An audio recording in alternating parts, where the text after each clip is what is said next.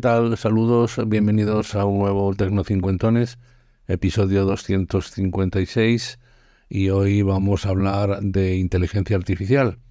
Está de moda, estamos en la semana del inicio de la aprobación de una legislación y es bueno que hablemos tanto de esto como de la experiencia que vamos teniendo los que la estamos probando para poder así cada uno ir definiendo su camino. Bienvenidos.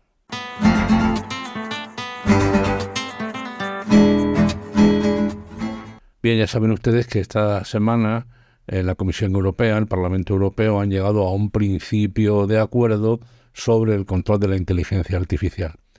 Es el primer caso en que se produce este elemento tan importante. Fíjense ustedes si para mí es importante que es como definir el código de la circulación cuando ya hay coches circulando, porque nos estamos jugando mucho con esto de la inteligencia artificial y por lo tanto es importante que en Europa se haya dado un paso. Claro que es un mínimo paso.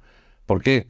Pues porque eh, se ha dejado aparte, no se ha aprobado nada del control biométrico, lo cual es un atentado claramente a los derechos fundamentales de las personas, pero eh, sin embargo sí se ha dado un paso en el resto de los elementos.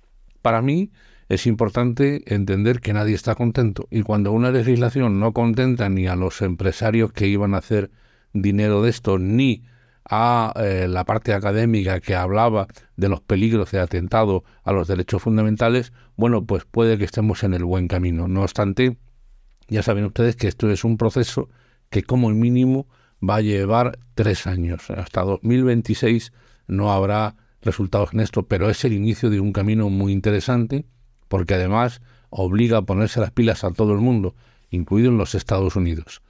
Con China ya veremos, esa parte eh, tiene su propio desarrollo, pero desde luego es importante como sociedad que en el medio y largo plazo se haya planteado esto.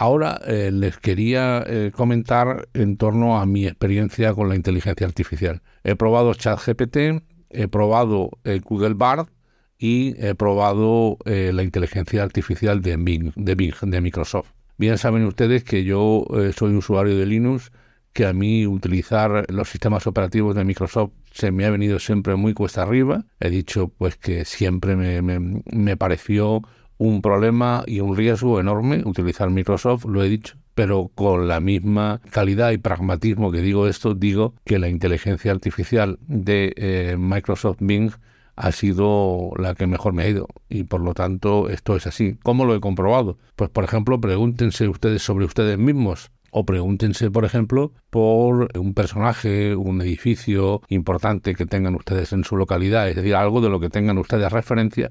Prueben ChatGPT, Google Bar y verán cómo Mm, es eh, interesante ver los resultados de Microsoft Bing. Claro que Google acaba de anunciar la aparición de su inteligencia artificial, en español Gemini, pero si lo escuchan en inglés es Gemini, me, llama la atención esta pronunciación Gemini, y bueno, como no la conozco, no podemos hablar a, a este respecto. Pero bueno, sobre todo me ha gustado mucho la definición, la calidad y la facilidad, y estamos hablando eh, se me ha olvidado decirlo, de eh, utilización gratuita hasta ahora, es decir, sin pago tanto en ChatGPT, que por lo tanto es el 3.5, como en Google Bar, como en eh, la inteligencia artificial de Microsoft, que ya digo que pragmáticamente les reconozco que para mí en estos momentos es la que estoy usando. Estoy utilizando este Microsoft. Y además merece la pena que prueben ustedes el Creator Imagen, es decir, la, la creación de imagen. Cuanto más concreto sea usted en esta petición, mejor le irá. Yo le he dicho que me generara lo siguiente. Genérame la imagen de un abuelo de 70 años y de un niño de 6 jugando al fútbol y divertidos. El niño llevará una camiseta del Real Madrid y el abuelo una camiseta del Recreativo de Huelva. Y estarán jugando en un jardín y como lo están haciendo en Sevilla, quiero que por detrás haya un monumento representativo de la ciudad y lo ha hecho. En pocos minutos lo ha hecho, más o menos bien, le gustará a uno o no, pero tienes esa imagen que la puedes utilizar eh, con los fines que, consideres oportuno, porque eh, en la práctica tú eres el autor y por lo tanto tú tienes los derechos eh, para hacerlo Creative Commons, que lo utilice todo el mundo o para tus creaciones personales. Esto sirve para presentaciones. Fíjense de lo que estoy hablando, ¿no? Les estoy hablando de crear imágenes de lo que ustedes quieran Cuanto más concretos sean, mejor. Pueden ustedes decir que utilicen el, criterio del impresionismo, ¿no? Para que se acerquen a, los pintores impresionistas. Pueden ustedes decir que se acerque a Goya, que se acerque al Greco, que se acerque a Velázquez. Pueden ustedes decir cuantos más detalles le den a la inteligencia artificial, mejor.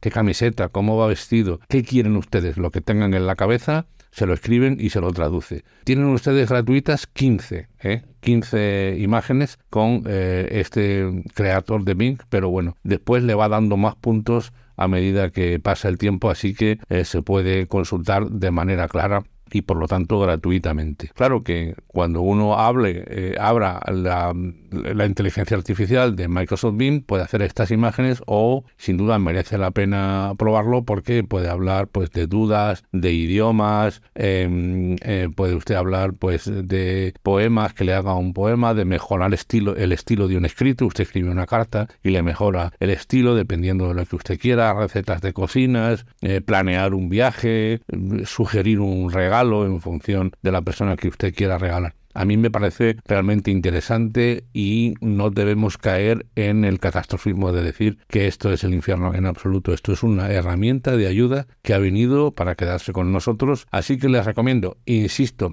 mi criterio es Microsoft Bing.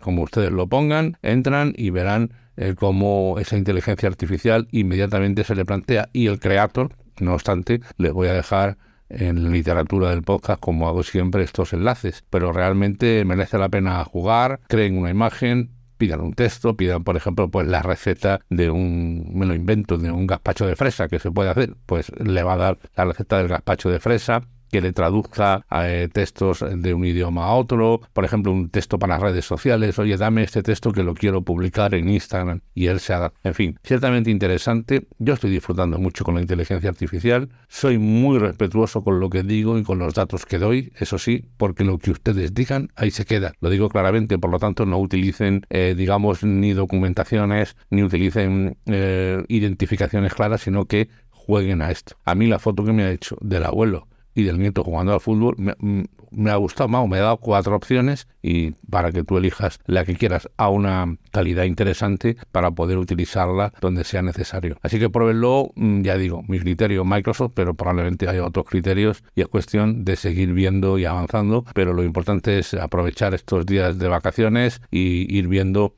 mm, qué es lo que mejor se aplica para luego tener una herramienta útil en nuestro día a día. Ya me contarán.